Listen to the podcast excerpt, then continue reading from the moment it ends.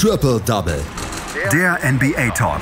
Auf meinsportpodcast.de.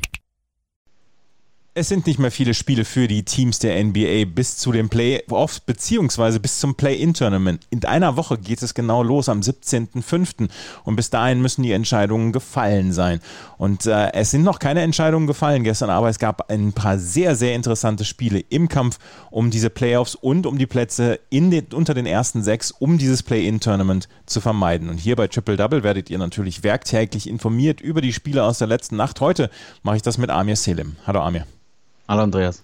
Ja, im Osten spitzt sich das Ganze sehr, sehr zu. Wir haben letzte Nacht zwei Spiele gehabt, die ja so ein bisschen entscheidend sind dann auch für den Verlauf der, ähm, der Playoff-Rennen im Osten.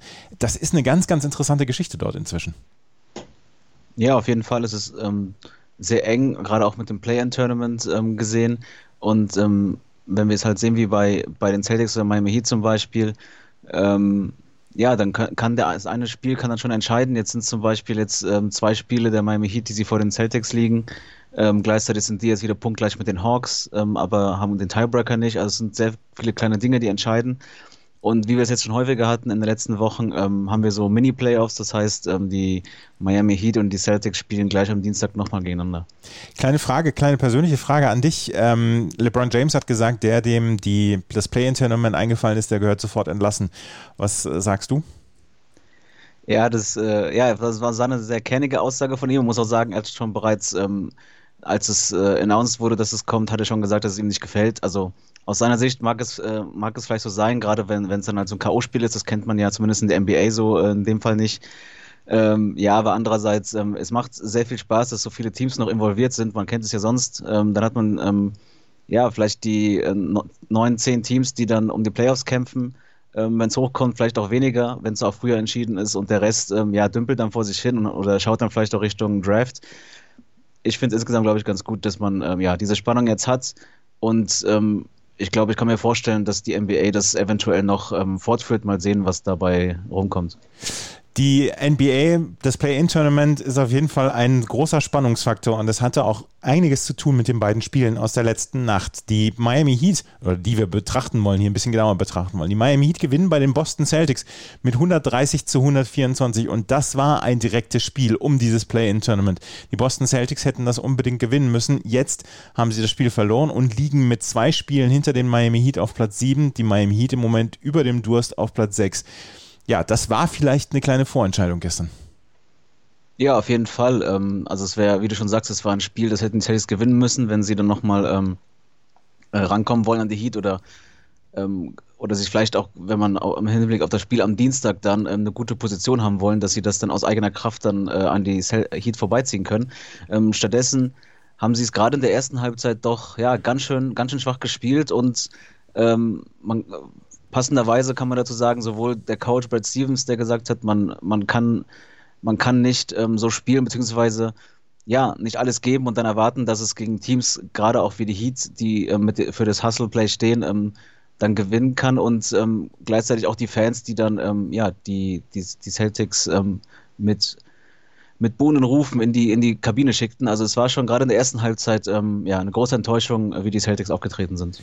Aber die Celtics sind wieder zurückgekommen und am Ende wurde es sogar richtig eng. Ja, definitiv. Ähm, das macht es vielleicht auch umso ärgerlicher für die Celtics. Also wenn man bedenkt, wie weit sie dann schon hinten waren. Ähm, ähm über 20 Punkte waren sie schon hinten in der ersten Halbzeit und haben da und haben insgesamt 79 Punkte zugelassen ähm, für die Heats, aber dann in der zweiten Halbzeit nochmal rangekommen. Ähm, vielleicht dann auch dem ja, dem geschuldet, dass halt das Spiel eigentlich relativ deutlich gelaufen war. Vielleicht haben die Heat das dann auch nicht mehr ganz so ernst genommen.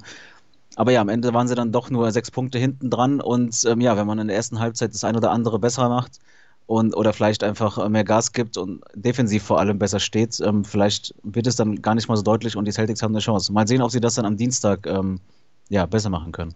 Wer war denn der entscheidende Mann für die Miami Heat, dass sie dieses Spiel dann gewonnen haben? Ersten, in der ersten Halbzeit so klar und in der zweiten Halbzeit, dass sie diesen Ansturm der Celtics dann noch verhindern konnten? Ja, also ganz vorne natürlich auf, der, auf dem äh, Scoresheet ähm, Jimmy Butler mit 26 Punkten, 11 Assists. Ähm, ja, es macht dann schon einen Unterschied, wenn er dabei ist. Er war ja jetzt schon einige Male auch verletzt in dieser Saison. Und ähm, dass er, wenn er jetzt fit wäre natürlich oder äh, auch topfit ähm, für die Playoffs, wäre das äh, sehr entscheidend. Aber generell, man hat dann einfach auch, auch ähm, ja, einen guten Kader, um, um verschiedene ja, verschiedene Sachen durchzuführen. Also defensiv natürlich ähm, nicht nur er, sondern auch Bam Adebayo oder äh, Trevor Ariza gefragt. Ähm, offensiv dann jemanden wie Duncan Robinson, der jetzt ähm, sein, in den letzten 44 Saisonspielen mindestens einen Dreier geworfen hat. Ähm, damit ist er, ja, ähm, er hat letzte Saison schon den, das Franchise-Record ähm, aufgestellt mit 57 Partien in Folge. Also da hast, hat man dann verschiedene verschiedene Spieler, die dann Verschiedenes geben können. Und ja, gerade in der ersten Halbzeit, wie schon gesagt, die Defensive sehr stark. Man hat die, man hat sich im ersten Viertel vor allem auf Jason Tatum fokussiert, ähm, der dann nur überhaupt nur zwei Würfe genommen hat, ähm, während dann seine Kollegen dann ähm, ja es dann nicht nicht wuppen konnten. Und ähm, ja, wenn man dann offensiv dann auch noch 79 Punkte auflegt in einer Halbzeit, dann ist es natürlich schon ein guter Grundstein, um, um ein Spiel zu gewinnen.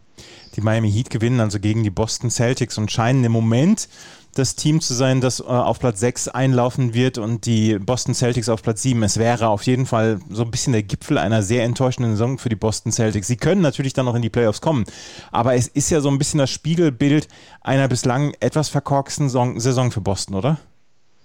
Ja, es ist irgendwie, man, man, wird, man wird nicht so richtig warm, wenn man so will, mit den Celtics. Also man, man weiß nicht, wofür sie genau stehen. Sie haben zwar einen qualitativ guten, ordentlichen Kader, kann man sagen, ähm, mit, auch mit ein, zwei äh, Stars, wenn man jetzt Jason Tatum nimmt, der immer wieder im Fokus ist, oder auch äh, jetzt äh, nach den Trades mit Evan Fournier oder in Kemba Walker, Marcus Smart auch schon länger wieder da. Aber man hat den Eindruck, es, es, es fehlt irgendwie, es fehlt, ich weiß nicht, an, an was genau, am, am Teamverbund oder wo es genau hängt dass die Celtics es nicht schaffen, wie andere Teams, ähm, von denen man Ähnliches erwartet, ähm, ja, diese Konstanz vor allem auch aufzubringen. Also man ist, hat zwar geschafft, positiv zu bleiben, man war ja lange Zeit auch ähm, unter 50 ähm, Prozent und ähm, ja, man ist weiterhin ein gutes Team, man hat den Eindruck, ist, theoretisch wäre einiges möglich, aber so richtig der Glaube fehlt dann gerade, weil man, wie gesagt, immer wieder dann in entscheidenden Momenten, so auch diese Nacht, ähm, schwächelt.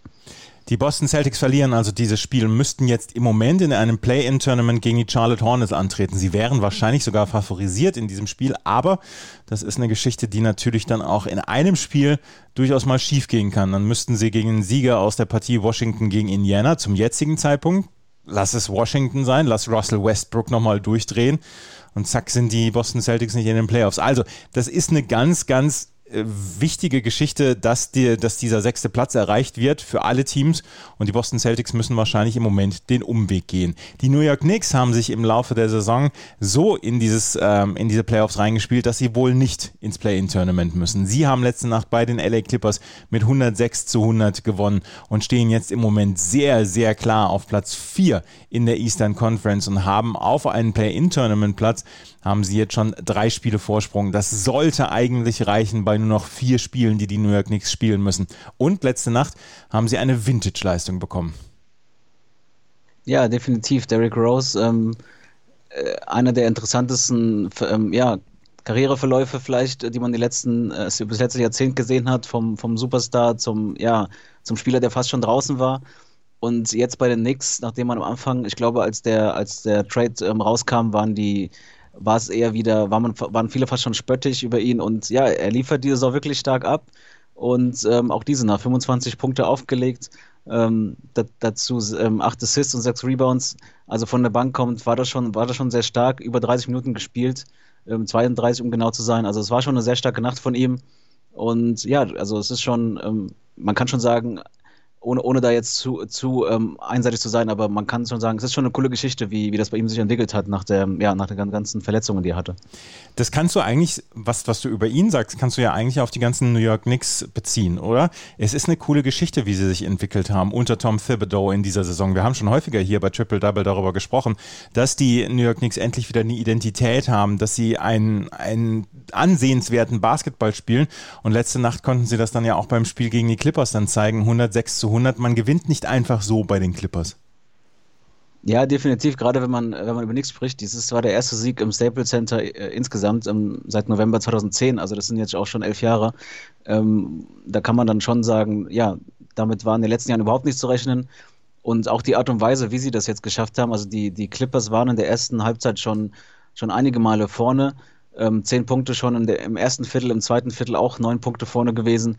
Also es, es, war nicht so, als ob die Clippers es abgeschenkt haben. Das war schon eine starke Leistung der Knicks, vor allem in der zweiten Halbzeit dann wirklich stark gewesen. Und ja, nicht nur Derrick Rose, sondern auch dann der, der restliche Cast, ähm, Reggie Bullock mit 24 Punkten und äh, 5 Dreiern, ähm, RJ Barrett mit 18 Punkten und ähm, 4 Dreiern und auch Julius Randle, der dann offensiv seine Probleme hatte, was aber nicht auch, äh, zuletzt auch nicht zuletzt daran lag, dass die Clippers sich auf ihn fokussiert hatten und ja, dann zumindest dann Gas gegeben und 14 Rebounds geholt.